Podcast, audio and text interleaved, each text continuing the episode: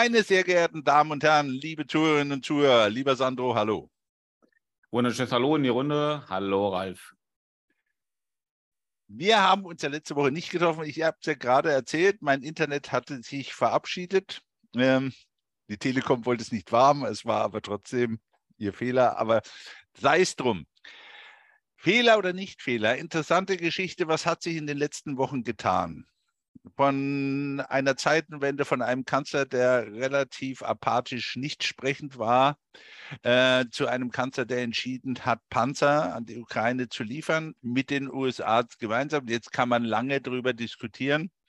War es Strategie oder haben die Amerikaner dann einfach beigestimmt, damit man sagt, äh, lieber Ruhe im Karton, bevor es so weitergeht, bevor es weiterrumpelt? Ich weiß es nicht, ob es Strategie war, ob es Absicht war.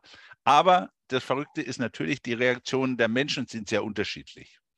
Und weil Ängste was sehr Individuelles sind, haben wir eigentlich gedacht, wir reden mal drüber, wie wir das Ganze sehen. Und äh, ja, es ist immer eine Frage, was, was ist dem Frieden noch zuträglich? Ähm, und ich glaube immer, wir müssen das daran definieren, setzen wir die Ukraine damit in die Lage, einen Frieden zu verhandeln, der es sinnvoll macht, zu verhandeln, was aber bedeuten muss, dass zumindest Russland den Krieg nicht gewinnen darf, ja, und das ist schon, da fängt die Diktion schon immer an. Ne? Muss die Ukraine den Krieg gewinnen oder darf ihn bloß Russland nicht gewinnen? Aber Sandro, wie siehst du die ganze Problematik? Hm. Also das eine, was mich doch beeindruckt hat, war diese Klarheit im Interview von Herrn Scholz. Ähm, mhm. Wir haben so oft darüber diskutiert, dass dieses Zaudern und dieses sich nicht äußern dazu geführt hat, dass man nicht so richtig wusste, wo die äh, Regierung steht ähm, und damit auch eine, eine, eine, Einschätzung, eine gewisse Transparenz, ähm, wie letztendlich sich das in der Zukunft entwickeln wird, dass es nicht vorhersehbar war. Zumindest aus der Sicht des Kanzlers. Ähm, mhm.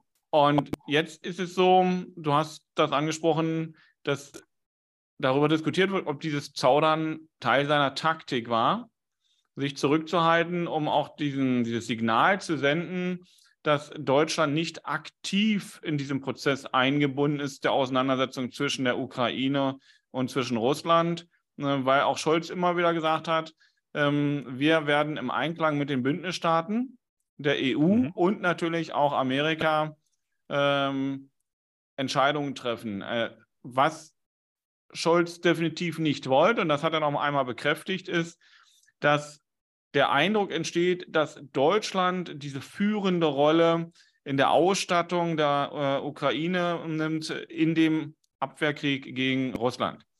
Ähm, das mag so seine Gründe aus der Geschichte haben, aber das mag insbesondere auch daran zu sehen sein, dass so ein gewisser Fokus, dass Deutschland heraussticht aus diesem Bündnis, nicht gewollt war. Ja? Ähm, und das hat er jetzt, also was vorher so unklar war, das hat er jetzt relativ klargestellt. Er hat gesagt, ja, es war Taktik. Ich habe das auch mit, mit großer Zurückhaltung, haben wir überlegt, was wir für Entscheidungen treffen. Ähm, aber die Entscheidung, die jetzt äh, getroffen wurde, die ist im Einklang mit der Entscheidung der Amerikaner, mit der Entscheidung der Briten und mit der Entscheidung auch äh, insbesondere Frankreichs, welche Möglichkeiten und Mittel gestellt werden. Und Polen darf man sicherlich auch nicht ganz vergessen, die auch nicht ganz unerheblich sagen, die wollen Panzer aus deutscher Herstellung liefern. Ne? Das fand mhm. ich schon beeindruckend. Und zugleich ist es so, dass die Stimmen lauter werden, ab wann ist man Kriegspartei? Also, ne? Das ist eigentlich relativ einfach, ne? Kombattantenstatus musste auf dem Gelände sein und musste Waffen tragen und eingreifen. Ende der Durchsäge. Ja, das ja. Aus, ja, ja, das aus unserer Sicht völlig klar. Russland sieht das ja wahrscheinlich anders. Ähm, und ob man, ob diese Definition nachher das Ausschlaggebende ist oder das Empfinden des anderen, ähm, das wissen wir, solche Kriege haben emotionale Ursachen, äh, weil sie in der, in, der subjektiver, in der subjektiven Wahrnehmung von Menschen sind, die auch entscheiden. In dem Fall Putin ähm, oder eben auch Umfeld von Putin. Ähm, und insofern wird unsere Definition, wer Kriegspartei ist, das eine sein. Die Wahrnehmung bei Putin, wer Kriegspartei ist, was völlig anderes. Ja? Also ich, ich glaube, darf über Definition ich, wird man sich im Krieg nicht streiten, ne? Nein, aber das ist dann, eigentlich brauchst du dann nicht drüber nachzudenken, weil dann ist es eh wurscht. Dann ist es eh das wurscht. Ist immer das, Genau. Das ist, ich will, ich will, ja.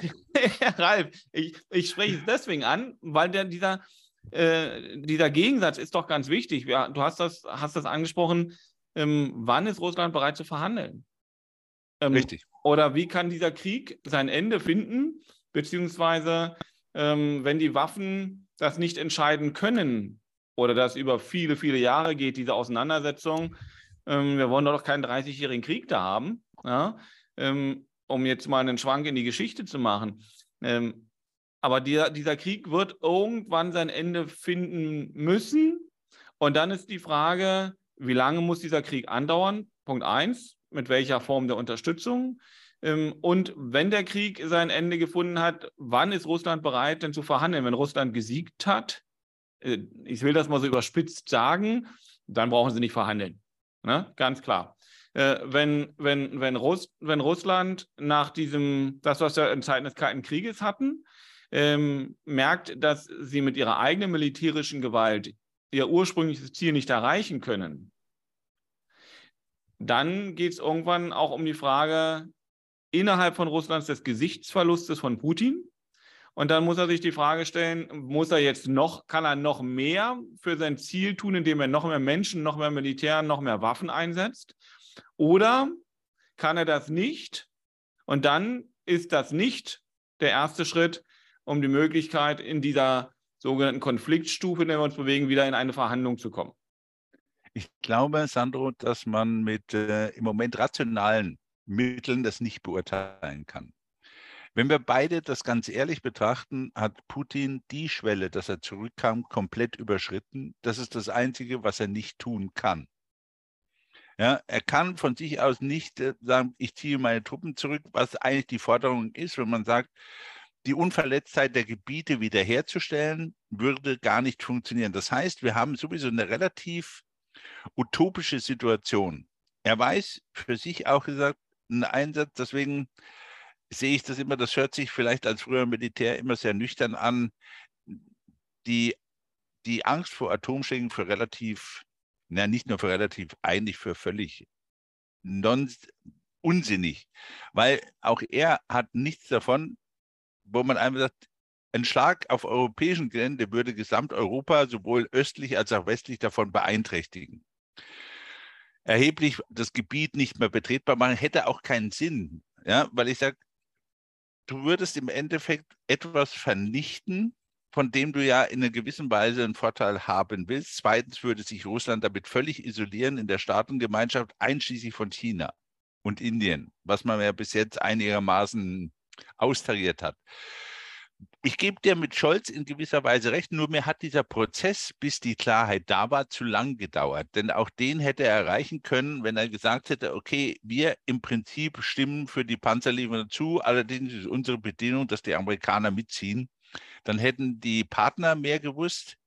Ja, denn das Hochinteressante war ja, Sando, äh, viele Lippenbekenntnisse vieler europäischer mhm. Staaten, das liegt an Deutschland, dass da nicht geliefert wird, äh, hat Annalena Baerbock sehr geschickt gekontert, wie sie plötzlich sagte, wir werden natürlich eine Anfrage nicht ablehnen und auf einmal war relativ Ruhe im Karton, was mich persönlich gestört hat. Wir müssen von diesen Lippenbekenntnissen weg.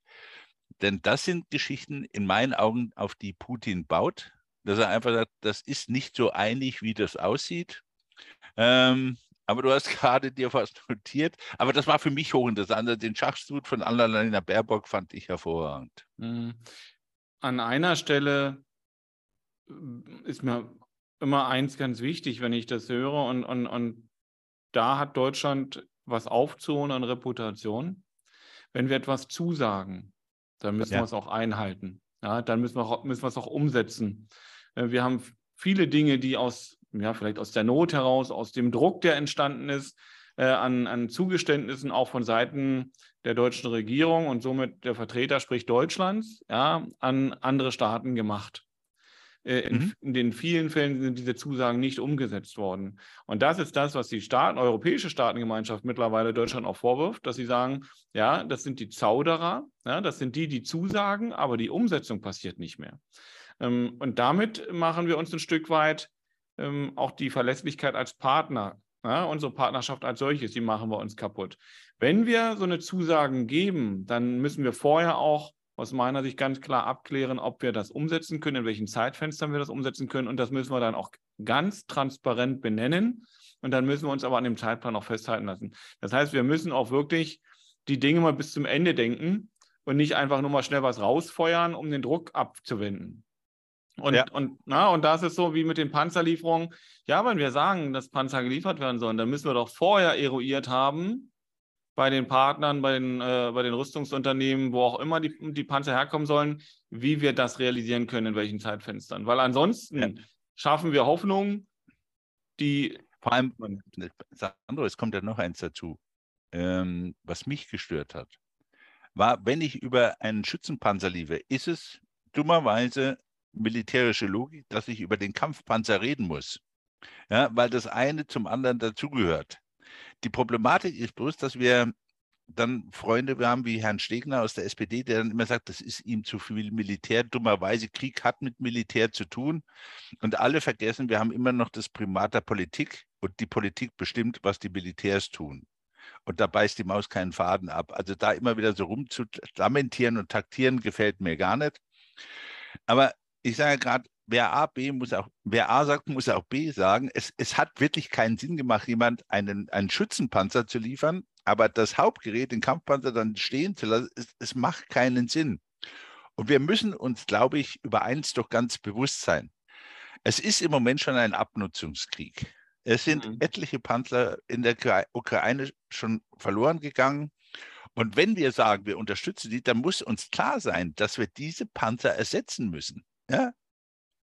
Das ist. Aber das, das ist das ja diese, aber wir kommen in die Situation der Materialschlacht eben gerade nur, und das ist es ja, ne? und, und man, jetzt dürfen wir nicht äh, vergessen, dass da viele Menschen auch sterben in diesem Krieg und verletzt werden. Ähm, ja. Äh, also das, das, ist auch nichts, was wir wirklich vergessen bei unserer Diskussion, aber wir wollen jetzt den Schwerpunkt dahin gehen, dass die Entscheidung in diesem Krieg zum einen sicherlich die Moral der Truppe ist. Da können wir vielleicht nochmal gesondert drauf äh, zu sprechen kommen. Ähm, da ist die Ukraine vom Mindset natürlich ganz anders aufgestellt im Vergleich äh, zu Russland. Aber auch da kann man hingucken, wenn wir sehen, dass die, Sta dass die Strafen für äh, Deserteure auf beiden Seiten erheblich erhöht wurden. Also das ist eine mentale Geschichte. Da würde ich gerne nochmal gesondert ähm, drauf kommen. Mhm. Aber der andere Punkt ist, was du gesagt hast, mit dem Material, mit dem ja auf beiden Seiten gearbeitet wird. Da haben ja auch die Russen das Problem, dass deren Panzer noch schneller verschleißen als die äh, Technik, die, äh, mit der die Ukraine jetzt dank europäischer Hilfe arbeiten kann. Ja, dank ja. westlicher Hilfe arbeiten kann. So, ähm, und wer produziert schneller nach? Das, das ist ja, wir sind ja wirklich in einem Krieg, ähm, und mit, mit diesen kriegsähnlichen Zuständen, die wir gar nicht mehr kannten. Über solche Dinge haben wir gar nicht mehr gesprochen ähm, dass, wie schnell die Rüstungsindustrie mit welchen Mitteln, mit, mit welchen Ressourcen ähm, nachproduzieren kann. Der, der da am schnellsten ist, und da kommt es nämlich jetzt darauf an, dass die Industrie und die Produktions- und Lieferketten funktionieren. Und wenn Russland isoliert ist, sind die nicht in der Lage, so schnell neue Panzer und äh, Kriegsmaterial ähm, zu, ja, herzustellen, ähm, wie es mit Hilfe der EU ja. und der Amerikaner für die Ukrainer sind. Und in, dem, in diesem Zustand sind wir jetzt gerade, dass es darauf ankommt, wer mit welchem Material jetzt an den Grenzen, wo man steht, an den Kampfzonen, an den Fronten, wer mit welchem Material arbeiten kann. Und ich glaube, da wird sich ganz viel entscheiden. Und auch deswegen ist es, glaube ich, aus meiner Sicht nicht ganz unwichtig, was macht in, dem, in diesem Moment Nordkorea. Ja? Was macht Nordkorea? Was macht Iran? Iran hat Drogen äh, äh, Drohnen geschickt, nicht Drogen, Drohnen hingeschickt. ja, ja, so wie sie sich benehmen, haben sie wahrscheinlich Drogen geschickt. Das war klar, der ja, Versprecher war gar aber, aber ich meinte eigentlich die Drohnen, ja, aber ja. Äh, letztendlich, das lag dann dicht dabei. Ähm, und äh, ja, und Nordkorea hat äh, Langstreckenraketen geschickt. Ne? Ja, ist aber auch wenig sinnvoll, aber ist okay. Ähm, man, man, muss immer aufpassen, da ist viel operative Hektik dabei. Wie du weißt, ähm, ähm, der zukünftige Mann meiner Tochter ist ja gebürtiger Iraner inzwischen mit deutscher Staatsbürgerschaft seit zehn, ich glaube, etlichen Jahren jetzt inzwischen. Zehn Jahre ist er hier. Und sein Vater war kürzlich bei mir und sagte eins in aller Offenheit, sagte, wir Iraner sind leider so dumm, dass wir das dritte oder vierte Mal mit den Russen ins Bett steigen und jedes Mal verkrüppelter hinterher rauskommen, als wir vorher rein sind, weil im Endeffekt diese Allianzen absolut nichts taugen und man geht keine Allianz mit einem ein, der einen verbrecherischen Offensivkrieg beginnt. Hm. Ja, weil damit stehen wir auch im Abseits. Und das ist, bei, bei Nordkorea weiß ich nicht, das dürfte Ihnen egal sein, aber ich glaube, dass man einfach darauf spekuliert, ähm, im Nachhinein dann ein etwas, eine Allianz zu haben, denn sowohl Nordkorea als auch Iran sind für sich ja relativ isoliert im Moment in der Weltsituation. Ja, also das ist so für mich so die. Aber das, aber, das, aber, aber Ralf, das ja nochmal zu dem Thema, wo wir beide so ein bisschen gelächelt haben, äh, aus ernstem Grunde. Ähm, diese Definition Kriegspartei, mhm. die greift ja nicht nach dieser engen Definition, weil wir ziehen hier Allianzen. Ne? Mhm. So wie wir, wie wir Iran und wie wir Nordkorea äh, Russland zuordnen, so werden wir in, in dieser geopolitischen Sicht natürlich auch ähm, als entsprechende Allianz zur Ukraine zugeordnet. So, jetzt können ja, wir klar, ja, jetzt können wir nach einer klaren, engen Definition sagen, wir sind aber nicht Kriegspartei, aber wir sind beteiligt an einem Krieg, in dem wir bestimmte äh, Interessen unterstützen. Ja? Also insofern sind wir, wir sind nicht Partei, aber sind trotzdem beteiligt. Äh, ob das den deswegen, großen Unterschied ausmacht, nachher richtig. mal dahingestellt. Die, ne? Diktion, die Diktion ist aber absolut wichtig, weil genau das ist das, was die Politik im Moment oftmals falsch macht ja, indem man Begriffe verschleift.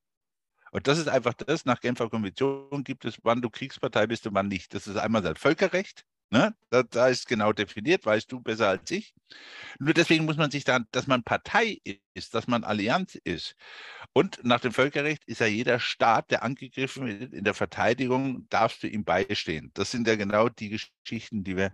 Und wo ich einfach sage, man darf mir ist es deswegen, Sandro, so wichtig, weil ich einfach sage, man darf eigentlich dieser äh, Putin-Geschichte ähm, nicht in die Karten spielen, indem man genauso historisch und verbal Begriffe verschleift und ungenau mhm. gebraucht, weil davon lebt Putin eigentlich. Ne? Mhm. Deswegen, das ist also, bitte ich nicht falsch zu verstehen, aber das ist immer bloß meine, mein Hintergrund dabei, wo ich einfach sage, ganz vorsichtig damit umzugehen. Ähm, deswegen bin ich zum Beispiel auch, ist ja bin wichtig, ich auch ganz happy, pass auf, mhm. bin ich auch so happy, dass wir inzwischen einen Verteidigungsminister Pistorius haben, der für mich von der Diktion endlich mal sehr klare Kante spricht. Mhm. Ja? ja, ich habe ich hab das bisher beobachtet, ähm, aber ich habe da noch, noch keine Meinung zu. Ähm, und ich will jetzt nicht sagen, es ist für die Truppe besser, dass es ein Mann ist und keine Frau, weil es wirkt dann wieder so, als wäre es eine geschlechterspezifische Entscheidung.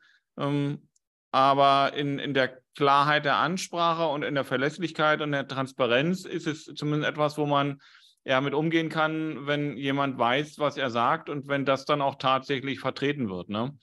Äh, wenn das nicht nur ähm, irgendwelche Meinungsbekundungen sind, die aber keinen Rückhalt haben.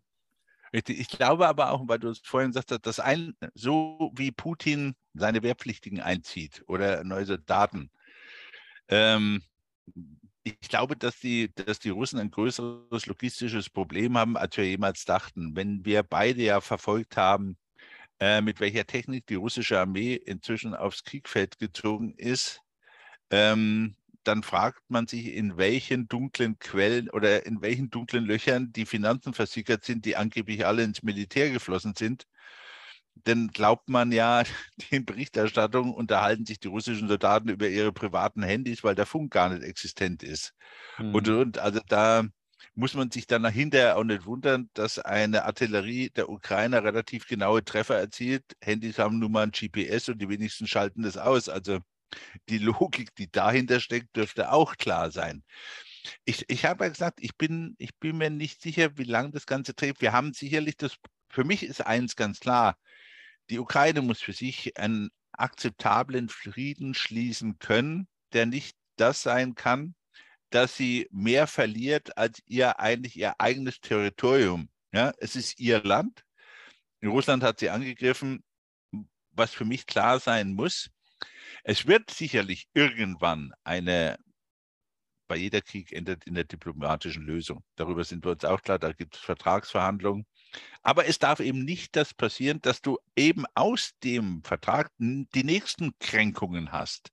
Mhm. Denke mal an den, die Situation Erster Weltkrieg. Man hat im Endeffekt einen, ja, einen Frieden geschlossen, bei dem sich viele in Deutschland gekränkt fühlen. Man, man fühlte sich zurückgesetzt und und und. Und dieser, du kriegst damit immer einen Revanchismus hin und keine Beruhigung des Systems. Und genau das wäre tödlich in dem Fall. Mhm. Nicht, wie du siehst. Ja, die, die Lösung liegt in der Diplomatie. Ähm, und wir haben vorhin angesprochen, wann ist Russland äh, vertreten eben durch momentan den Präsidenten Putin ähm, in der Lage und willens, diesen diplomatischen Weg zu gehen, diese Gespräche aufzunehmen. Und das heißt, dass der Druck und die Not in Russland selber sehr groß sein muss. Ja? Vorher wird da äh, niemand bereit sein, gerade bei dem, was Putin an, äh, an Marschrichtung rausgegeben hat, ja, an, an, an klaren Vorgaben und dass er auch nicht bereit ist, da nur einen Schritt zurückzugehen. Vorher wird da äh, ein Verhandeln schwierig werden, wenn, wenn allein Putin der Entscheider ist. Ne?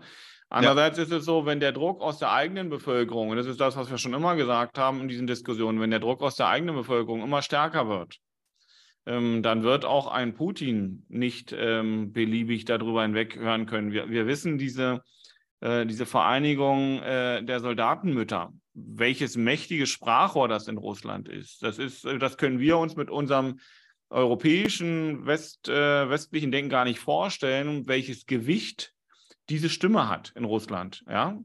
Ähm, und, und da, die wird, also das wird immer lauter. Und diese, diese Soldatenmütter, die kann man nicht so einfach wegsperren, wie man das mit den Demonstranten sonst macht. Ähm, das ist eine, eine völlig andere Umgangsweise.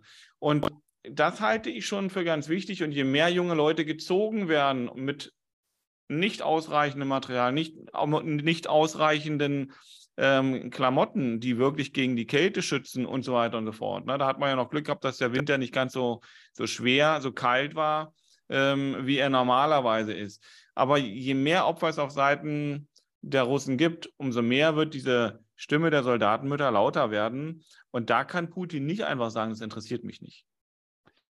Ja, es sind nicht nur die Soldatenmütter, sondern es sind ja eigentlich auch diejenigen, die Oligarchen, die er reich gemacht hat, die inzwischen ja auch etwas unruhiger werden, weil einfach die Wirtschaftssanktionen doch härter treffen, als man gedacht hat.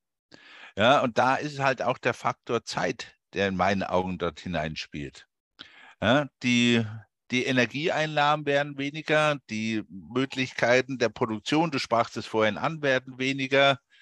Ähm, man hat am Anfang darüber gelacht, dass die ganzen westlichen Geschäfte, die westlichen Partner verschwinden. Ja, wobei ich immer noch sage, wir haben trotzdem immer noch einige Firmen wie Wintershall, wo man sich fragt, welche Rolle spielen die wirklich?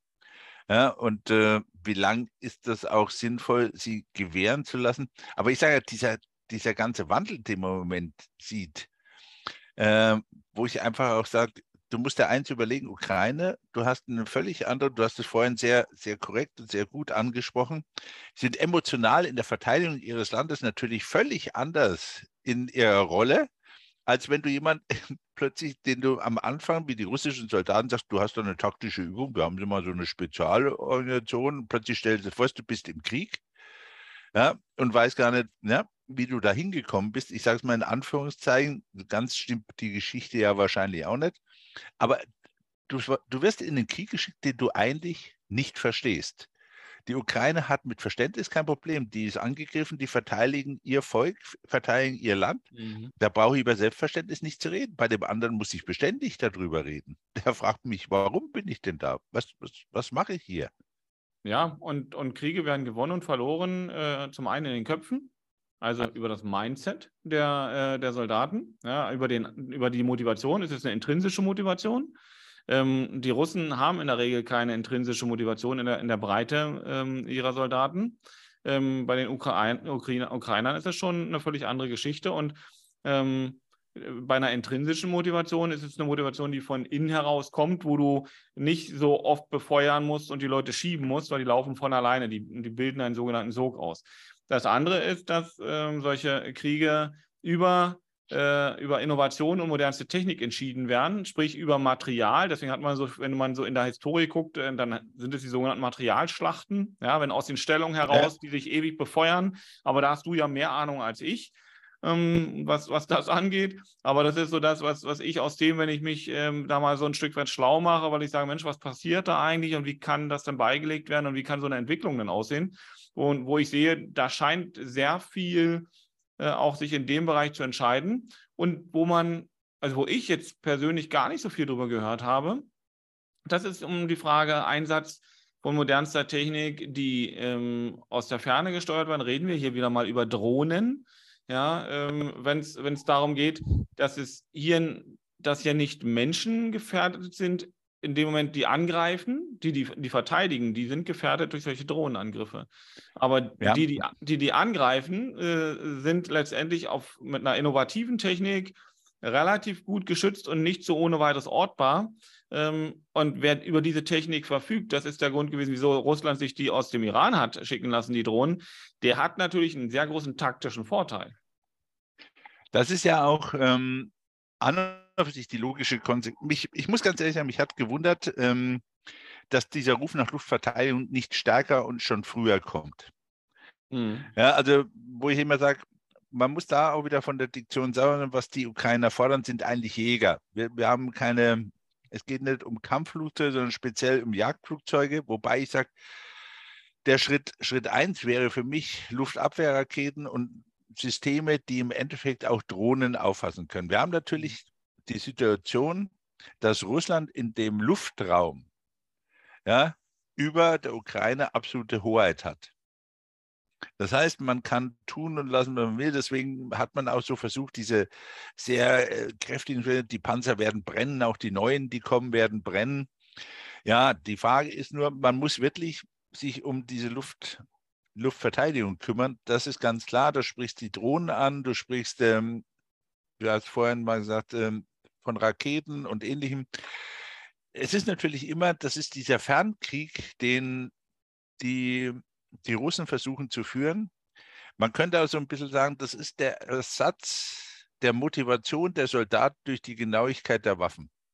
Mhm. Man versucht eigentlich ja die Ukraine mübel zu machen, indem man die Logistik zerschießt, die Zivilisten angreift. Wir sind, wenn wir ehrlich sind, mit reinen Kriegsverbrechen unterwegs. Und das, was ich glaube, was, was Russland und was Putin vor allem völlig unterschätzt hat, ist ja, er war ja der mal ursprünglich, und das wissen wir beide, der Meinung, das ist ruckzuck vorbei, der Krieg. Mhm. Es ist eigentlich allen in Russland längst, die Entscheider sind begrifflich, dass das Ding gewaltig in die Hosen gegangen ist. Äh, ich bin gespannt, wann diese Bilanz ihm präsentiert wird, was dieser Krieg kostet, wie viel Todes war und wie das eine Spezialoperation, aber ganz speziell in die Hose gegangen ist. Weil die Quittung wird kommen. Ja, das heißt, deswegen ist ja, glaube ich, auch diese blöde Situation, wir haben es vorhin kurz angesprochen, weshalb Putin nicht zurück kann. Weil ihm hm. muss klar sein, dass die Position, die er hat, wenn er jetzt un er braucht irgendwas, ich will einen Gesichtswahn, er braucht Teilerfolg, er braucht irgendwas, mit dem er sagen kann, aufgrund diesen bin ich in Verhandlungen eingetreten, das Ding ist beendet. Nein, so. wir, sind, wir sind, genau, wir sind an der Stelle, wo du vorhin gesagt hast, im Ersten Weltkrieg ähm, mit dem einhergegangenen Gesichtsverlust und mit dieser Verletzung konnte man nicht dauerhaft leben. Und deswegen Richtig. ist dann der Zweite Weltkrieg nochmal unter anderem aufgebrochen. Also man, man hätte damit leben, aber das ist genau diese Kränkung. Also ich habe dir ja mal mhm. erzählt, ich habe leider den, den Verfasser vergessen. Einer, der sich mal die ganzen Kriege angeschaut hat, sagt, fast alle Kriege beginnen mit einer Kränkung. Ja, Kränkung und das, was du vorhin sagtest, die Verletzung der Persönlichkeit, wo du sagst, sehr individuell, wie nimmt jemand das wahr? Ja, da ist ja auch diese, ich denke mal, das ist auch so in den Megatrends, die wir demnächst auch mal besprechen werden, dieser Umkehr von Sicherheit in den Begriff von Resilienz. Ja, wie, wie resilient ist ein System gegen Cyberangriffe, gegen Beleidigung, gegen persönliche. Ähm, und wir sind eigentlich im Moment auf dieser sehr persönlichen Ebene, dass eigentlich ein Staatsmann wie Putin deswegen hat man ja auch Zelensky immer so verunglimpft, erst als äh, rechten, dann als rechten Juden, dann als weißer Teufel was. Und inzwischen verunglimpft, dann kam das, da ist ja einer, der eigentlich Komödiant ist, der ist jetzt Präsident. Und das Dumme ist, ja, der hindert immer noch, der, der Komödiant ihn immer daran, dass er den Krieg gegen die Ukraine immer noch nicht gewonnen hat.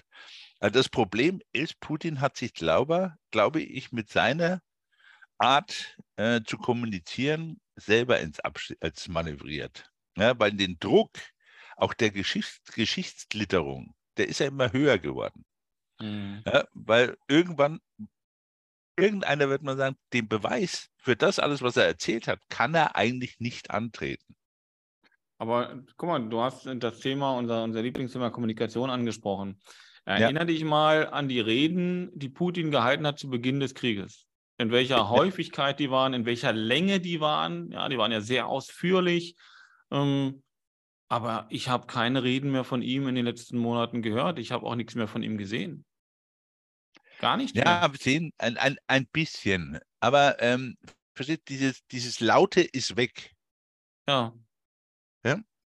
Und wo ich sage, du, du musst ja selber dich daran messen lassen, was du da erzählst. Ja, und äh, ich glaube, dass das wird, du hast vorhin auf die Mütter hingewiesen, ich habe gesagt, die Oligarchen sind da. Jeder fragt ihn doch, Moment, wie war das, Herr Putin? Ja, er hat ja noch den großen Vorteil, dass er nicht so hinterfragt wird wie unser Bundeskanzler Scholz hier. Ja, aber, ja? Wie, aber wie motiviert, wie willst du denn die Soldaten und die Truppe, die da ist, motivieren, wenn der äh, oberste Führer des Heers, was ja Putin im Ergebnis ist, wenn, wenn der mit seinen Leuten zumindest für uns nicht mehr wahrnehmbar kommuniziert. Ja, wird ja immer noch Kommunikationswege geben. Also ein Nicht-Kommunizieren geht nicht. Es wird immer eine Kommunikation geben. Auch ein, ein Schweigen und äh, nur gucken ist eine Form von Kommunikation. Aber hier geht es doch darum, äh, es wird jetzt, na, für mich nicht mehr in diesem Umfang wahrnehmbar, wird keine Botschaft mehr versandt. Ne, in dieser Klarheit, in dieser Deutlichkeit, wie Putin das zum Anfang des Krieges getan hat. Da, da, hast du gesehen, in dem, was er gesagt hat, er war überzeugt von dem, was er gesagt hat. Er hat selber daran geglaubt. Ähm, diese Überzeugtheit äh, und diesen Glauben, den manifestiert er jetzt in dieser Form nach außen nicht mehr. Ich denke, er das kann man schon festhalten, oder nicht? Das, das auf jeden Fall, aber er versucht natürlich eins vor allem jetzt so hinzudrehen, dass er sagt, ja, der Westen hat uns ja angegriffen, das haben die auch schon lange geplant und, und, und. Und ich glaube bloß im, in den meisten Fällen, wenn du die Talkshows im russischen Fernsehen reden, die ja beständig, es wird nuklear was geben und das und das. Aber das ist zu viel, das zeigt eigentlich die Hilflosigkeit des Ganzen. Derjenige, der wirklich, Gelassenheit ist die vornehmste Art, Überlegenheit zu zeigen. Von Gelassenheit, Sandro, kann da nicht mehr die Rede sein. Wenn ich mhm. immer nur in der Ultima Ratio fungiere, dann sind mir eigentlich die Mittel schon längst ausgegangen. Na, weil die Mittel ausgegangen sind, wird ja über die Frage Einsatz nuklearer Waffen gesprochen. Ja, und hm, da. Das ist äh, blöd. Nee, nee. Aber da hast du ja schon gesagt, das hältst du für unrealistisch. Ähm, ich bin da kein Waffenexperte. Ähm, diese Frage, also ich sage mal so, das Einsetzen von Nuklearwaffen ähm, vergleichbar wie äh, Hiroshima und ähnliches wird nicht passieren, weil das ist viel zu dicht an der russischen Grenze dran. Ja. Äh, damit, würden, damit würden sie selber schädigen und das Problem wäre viel größer dann, was Putin hat.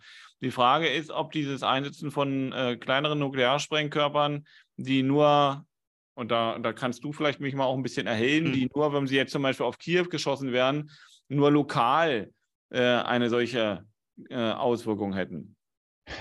Loka die haben lokal eine Auswirkung, habe ich gesagt, du müsstest aber, damit sie eigentlich ein bisschen Wirkung haben, auch selbst wenn ich sie territorial begrenzt Einsätze in der Luft gezündet werden. Und sobald ich sie in der Luft zünde, ist alles, was ECM-mäßig ist, elektromagnetischer Impuls, außer Kraft gesetzt. Das heißt auch die Russen. Deswegen ist das ja immer so eine, ja, wo ich sage, eine Conditio sine qua non. Es benutzt, ich begrenze meine eigenen, meine eigenen Truppen, weil ich damit auch nicht mehr in das Gelände rein kann. Das, die Drohkulisse ist einfach nicht da, weil der, der Preis, Sandro, für selbst eine taktische Nuklear ist komplette Isolation Russlands aus allem raus. Mhm. Da gehen, die, da gehen die Chinesen auf die Barrikaden, da gehen die Inder auf die Barrikaden, weil das genau, du sprachst vorhin Nordkorea angehen, das Zeichen das jetzt, oh, das kann man ja mal probieren.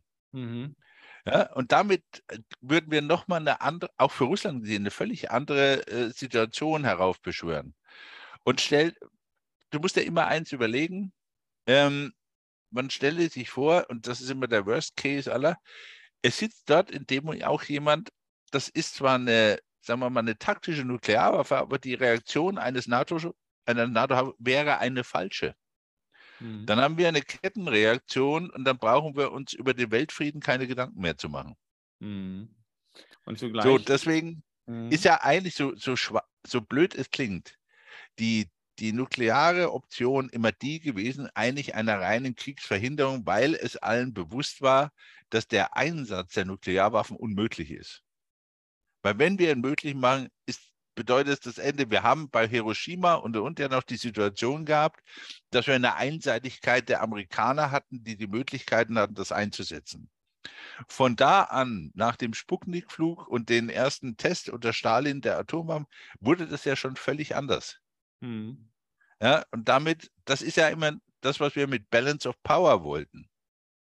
Und dann hat sie verschiedenen taktischen Manöver darunter gegeben und was man nur völlig, was eine völlig eigenartige Qualität gekriegt hat, war, dass man eigentlich dachte, mit den flexiblen Antworten und, und man hat unterbunden, dass man territoriale Kriege führt. Und diese Qualität hat Putin wieder eingeführt. Und mhm. da haben wir in meinen Augen von Anfang die größten Fehler gemacht. Wir haben in Syrien nicht reagiert, wir haben Aserbaidschan nicht reagiert, wir haben in der Ukraine, wir haben in der Krim nicht reagiert. Das waren die größten Fehler. Man hätte sofort reagieren müssen. Mhm. Ja, weil, verstehst damit war die Salamitaktik eröffnet. Ja, was, was schlucken Sie? Das Schluck- und Zuckprinzip. Was schlucken Sie noch, wann fangen Sie zu zucken an? Mhm. Ja, und das hat in meinen Augen, da geht es äh, weniger auch um das Territoriale, ob du die Ukraine in die NATO aufgenommen hast, muss sich in meinen Augen auch mal bewusst sein, dass die, die erste Aufnahme von Belarus ja eigentlich äh, in das russische Verteidigungsbündnis war, bevor die NATO überhaupt irgendwas gemacht hat. Also das macht auch keinen Sinn. Hm. Weil wir, wir beide würden jetzt versuchen, rational was zu begründen, was eine Irrationalität des Herrn Putin betrifft. Äh, da können wir lang reden. Das kriegen wir beide nicht hin. Nee, und ich, ich glaube, dass das, ähm, dass das auch in dieser Konfliktlösung nicht, nicht weiter trägt. Ne? Ähm, aber es, es, spielt sicherlich eine Rolle, wie sich Weißrussland äh, auch in Zukunft verhalten wird, wenn der Konflikt ja. sich in eine weitere Konfliktstufe hinaufschrauben würde. Ähm, weil das darf man auch nicht vergessen, ähm, wenn nuklear wirklich auch äh, Nuklearwaffen eingesetzt werden würden, wäre Weißrussland natürlich davon enorm betroffen ja, enorm. Ähm, auch deswegen kann man das einem Verbündeten gegenüber schon nicht rechtfertigen, ähm, weil man dann vielleicht auch den Verbündeten verliert und dann, wie du schon sagst, dann äh, steht Russland alleine da. Und das muss dann auch von, von anderen Staaten äh, enorm und ganz energisch würde das zu sanktionieren sein, weil ansonsten wäre es auch eine, eine Blaupause, eine Legitimation für ein Fehlverhalten von Nordkorea gegenüber anderen Staaten wiederum. Ne? Also ich ja. glaube, das ist das, was du deutlich gemacht hast. Deswegen bei all der Angst, die in der Bevölkerung herrscht, ist die Gefahr, dass diese Waffen eingesetzt werden, äh, doch relativ gering. Ähm, es ist aber, es ist eine. Ähm, du kannst sie nie ausschließen. Man muss das fairerweise sagen. Bei ja? ihm kannst du es nicht ausschließen, das stimmt ja. Ja. Das hat aber nichts mit, mit deswegen habe ich gesagt, ähm, äh, hat mich so etwas befremdet, dass man überlegt hat, äh, haben jetzt die Panzer die Eskalationsstufe erhöht? Entschuldigung. Das hat äh, der Schützenpanzer bereits getan. Das heißt, es tut es eigentlich schon die ganze Zeit. Ja, also das ist, und Angst ist halt wirklich ein, ein sehr schlechter Ratgeber in dem Fall.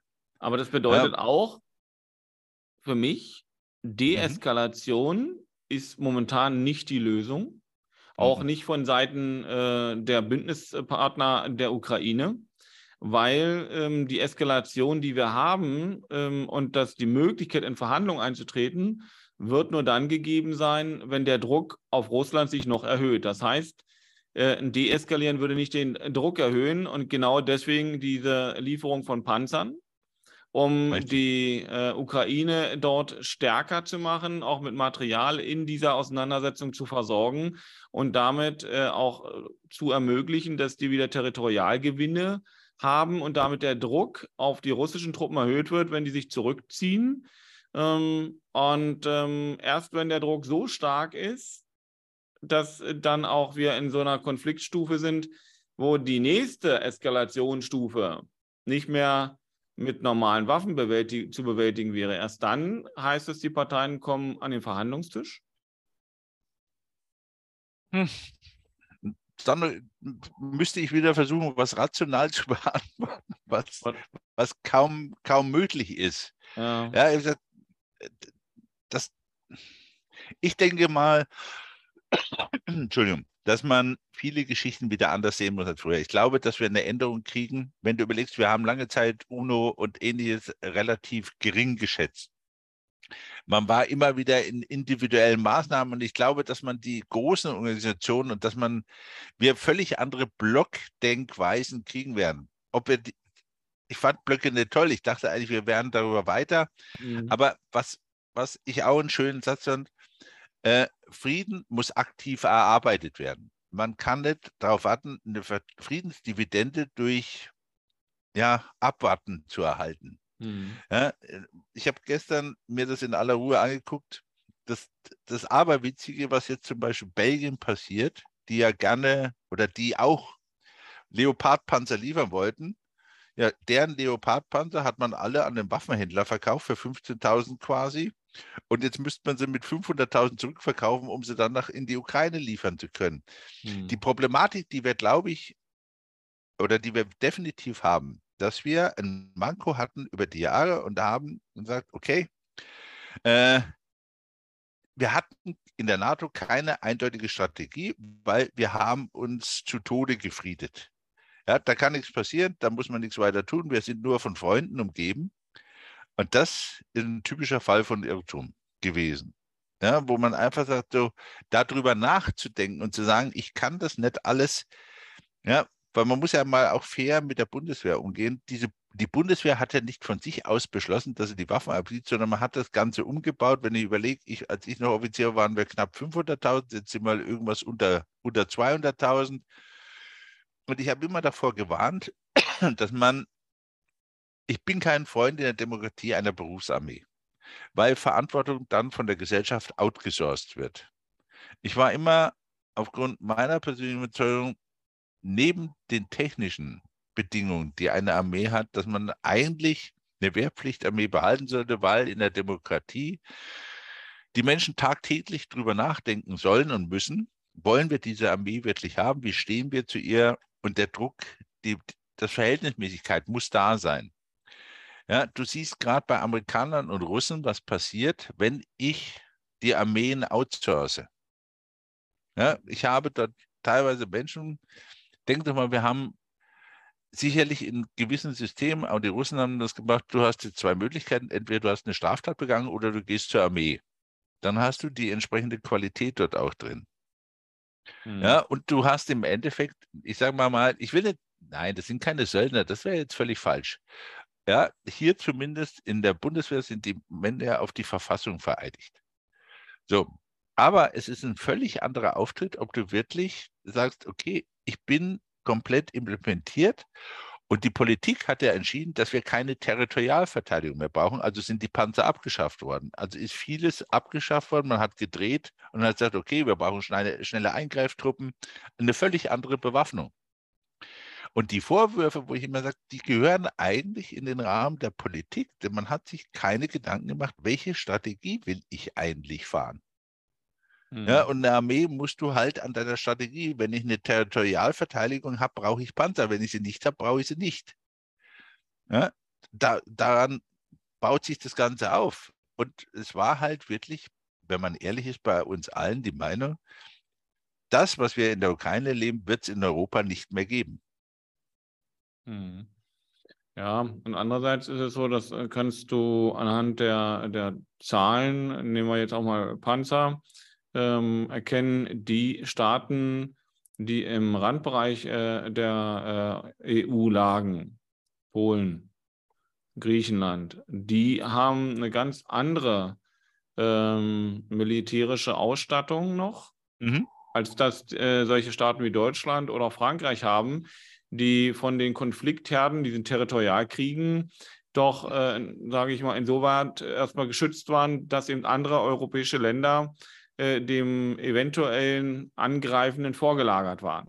Ja?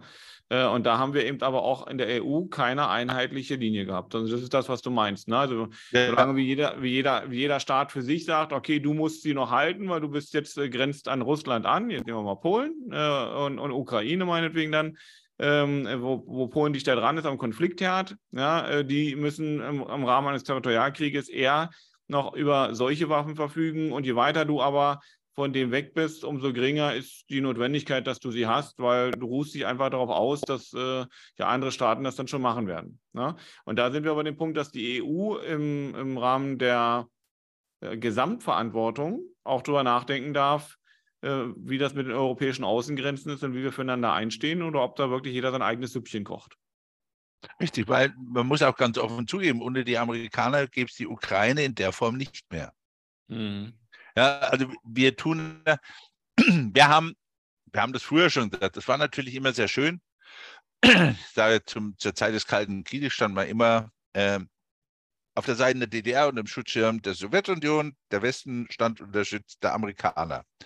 Das war eigentlich relativ einfach. Man hat sich um die Sicherheit selber keine Gedanken gemacht. Und ich weiß noch, als ich die Bundeswehr verließ, 89, 90 war für mich Ende habe ich immer mal eine Frage gestellt, habe ich gesagt, wie sieht eigentlich, oder 88 haben wir das schon mal gefragt, wie sehen denn die, die Strategie der NATO aus, beziehungsweise des Westens, würde die innerdeutsche Grenze fallen? Damals war 88 die Antwort, wenn sich keine Gedanken drüber machen, wird nie fallen. Sandro, ich glaube eher, man, selbst als die Grenze hat man sich nie wirklich Gedanken darüber gemacht, was müssen wir ändern? Ja, was, was hat sich wirklich getan? Das, was du gerade beschreibst, habe ich gesagt, wie sind diese Konfrontationsstellen? Und denk doch mal über die Abhängigkeiten, die wir wirtschaftlich eingegangen sind. Ja, in den Megatrends der, der Globalisierung. Man hat man wirklich darüber nachgedacht, äh, dass ich eine Just-in-Time-Belieferung sage, hat man mal darüber nachgedacht, dass es neben einem gewaffneten Konflikt auch eine Pandemie geben könnte, dass wir plötzlich Lieferketten unterbrechen? Und nee, das war, man ist, hat, ist für unmöglich ne? gehalten worden. Ne? Also das hat man ausschließen können. Die Wahrscheinlichkeit hat nicht groß dafür gesprochen. Ne? Jetzt sehen wir, was wahrscheinlich Man hat es einfach auf Null gesetzt und damit war der Fall erledigt. Ne? Genau, so. hätte man, hätte man eine Restwahrscheinlichkeit gegeben, hätte man ja auch Szenarien durchdenken müssen. Richtig. So. Und ich glaube, in den Szenarien hat man nie gedacht. Und, und auch von der, auf der gesamten politischen Seite, ich glaube, da kannst du keine Polit, da nehme ich auch keine Partei aus. Ne? weil ah, selbst ich habe ja irgendwann mal ehrlich gesagt nach, nach dem Irakkrieg, Iran habe ich gesagt, okay, ja, ich wurde kribbelig in Syrien, weil man in meinen Augen da viel zu lange zugeschaut hat, wie die Russen mitmischen. Ich bin mir nicht so ganz mit vielen einig über die Rolle der Türkei in vielen Punkten. Mhm. Äh, äh, man sieht es jetzt wieder Erdogan, der in die Wahl läuft, der sich hier um Schweden und Finnland nicht gerade ja, freundlich kümmert, um deren NATO-Beitritt, was ich nicht verstehen kann. Mhm. Ja, ähm, wir haben da noch einiges zu tun, denn wir müssen uns als Europäer wirklich um unsere eigene Sicherheit, wir brauchen endlich mal eine eigene Meinung, eine eigene Strategie und nicht diese Zerfahrenheit. Und ich glaube, so blöd es klingt, in gewisser Weise gilt manchmal das, der Vater, der Krieg ist der Vater aller Dinge. Äh, ich mag den Spruch nur, wenn ich die sehe, wie NATO sich wieder verhalten hat, wie man wieder zueinander, wie man gemerkt hat, man muss miteinander reden. Oder denk mal, was ich nie begriffen habe, dass wir Abrüstung oder auch nicht mehr in gemeinsamen Gesprächen mit Russland erörtert haben. Das sind in meinen Augen Fehler, die man gemacht hat. Und dann reden wir über den Punkt Kommunikation wertschätzende Richtig. Kommunikation. Ähm, und das ist Anfang eines Übels, kann aber auch die Lösung für die Beendigung von Konflikten sein. Voraussetzung ist, wir kommen irgendwann auf eine Ebene, auf die gleiche Ebene, wo offen und lösungsorientiert man äh, wieder äh, spricht, ohne dass die Waffen die Entscheidung bringen. Ja, denk doch mal allein drüber nach. Äh, der NATO-Doppelbeschluss damals unter Ronald Reagan, äh, gegen den auch fast die gesamte SPD war. Aber man hat es damals durchgezogen und hat eigentlich, indem man plötzlich die wirtschaftliche Macht des Westens eingesetzt hat, um zu sagen, okay, wenn du das auf, rüsten wir das auf, in eine Situation gebracht, dass man anfing, miteinander zu verhandeln. Und in eine, in eine ähnliche Art der Situation muss man jetzt kommen, wo man einfach sagt, Leute, alles andere wird utopisch. Ja, und das ist mhm. das, was du vorhin fragtest. Deswegen so etwas meine kryptische Beschreibung, aber in diese utopische Situation, dass der andere sagt, okay, das führt zu nichts. Wir müssen uns wirklich dorthin setzen und es muss ein, was immer es ist, gerechter Frieden sein, der dabei rauskommt, weil alles andere macht keinen Sinn. Na, und da sind wir ja insofern schon, wie wir sehen, dass diese Etats für ähm, für Militärhaushalte steigen und steigen. Wir haben zum Anfang über 100 Milliarden gesprochen. Jetzt heißt es, äh, man müsste 300 Milliarden investieren. Auch die umliegenden Länder ziehen die Budgets hoch in Zeiten, wo eigentlich wir eher einer Weltwirtschaftskrise näher sind und das Geld dafür gar nicht da ist, weil wir es viel wichtiger an anderer Stelle brauchen. Ähm, und Russland, ja, ich habe immer gesagt, was, was bringen die ganzen ähm, Boykotts, die man ausspricht. Ähm, aber Russland ist in der Tat irgendwann jetzt nicht mehr in der Lage, auch mit ein, den Einnahmen, die wegfallen, diese Budgets nach oben zu nehmen, um langfristig solche militärischen Auseinandersetzungen zu finanzieren. Und vielleicht ist das genau das, was jetzt passieren muss, damit der nächste Schritt erreicht werden kann. Ja, so sehr Richtig. es mich schmerzt, wenn ich dann sage, Mensch, schade, dass das Geld da investiert wird, es wird eigentlich verbrannt. Ähm, aber wenn das Verbrennen des Geldes dazu führt, dass wir wieder Frieden erreichen, dafür ist, äh, ist der wirtschaftliche Preis vielleicht dann doch eingehbar, weil ähm, Krieg kann man vielleicht schwer in Geld aufwiegen. Ne? Und Frieden. Ja, und es ist wichtig, dass alle einsehen, dass Frieden ein aktiver Prozess ist. Mhm. Frieden geschieht nicht von alleine. Du musst dich darum bemühen, du musst darum kämpfen, du brauchst die Kommunikation. Und das hat man in meinen Augen alles gesagt. Putin wird schon so und so reagieren, der wird so und so sein. Denk doch mal nur daran, hätten wir die Situation gehabt, Putin gegen Trump bei dieser Situation viel Spaß, liebe Freunde. Die haben, ja, wir, die, haben wir, die haben wir zum Glück nicht und deswegen äh, hoffen wir auch, dass sie sich nicht ergibt. Ähm, aber du weißt ja, wenn, äh, wenn, wie sagen wir es so schön nach der Chaos-Theorie, wenn in Brasilien ein Schmetterling im Urwald flattert, dann fliegt aufgrund dessen der Reissack in China um. Insofern, alles steht miteinander in Verbindung. Wir wissen nicht, was rauskommt. Aber eins weiß ich, Ralf, war ein spannendes Gespräch. Und ähm, die Zeit läuft uns jetzt so ein Stückchen weg. Ähm, so dass ich denke, dass wir in dieser Folge zumindest ähm, heute zum Ende kommen. Ähm, Richtig. Aber umso mehr freue ich mich äh, auf äh, ja, auf unser nächstes Treffen, auf unser nächstes Gespräch, was wir dann wieder auch äh, euch, äh, Ihnen, dir als Zuhörer zur Verfügung stellen. Und wie immer freuen wir uns auch über äh, Hinweise, über ähm, äh, Ideen, über Anmerkungen, vielleicht auch über kritische Worte, ja, ähm, die wir dann mal aufnehmen können. Ähm, und vielleicht, genau. wenn, wenn da an der Stelle jemand auch sich energisch mit einbringt, ja, mögen wir ihn auch mal zur Aufnahme mit hinzunehmen und uns austauschen. Das machen wir gerne und äh, ich habe schon ein bisschen was angerührt. Das waren die Megatrends, die wir so ein bisschen mit haben reinfließen lassen in dieses Gespräch. Es wird wieder um Kommunikation gehen. Sandro, dir ein ganz herzliches Dankeschön. Es war spannend wie immer und ich bin froh, dass du auf die Uhr geschaut hast. Ich habe es diesmal nicht getan und die Zeit ist geflogen. Vielen, vielen Dank und äh, bis dahin. Ciao, ciao. Bis ganz bald. Ciao, ciao.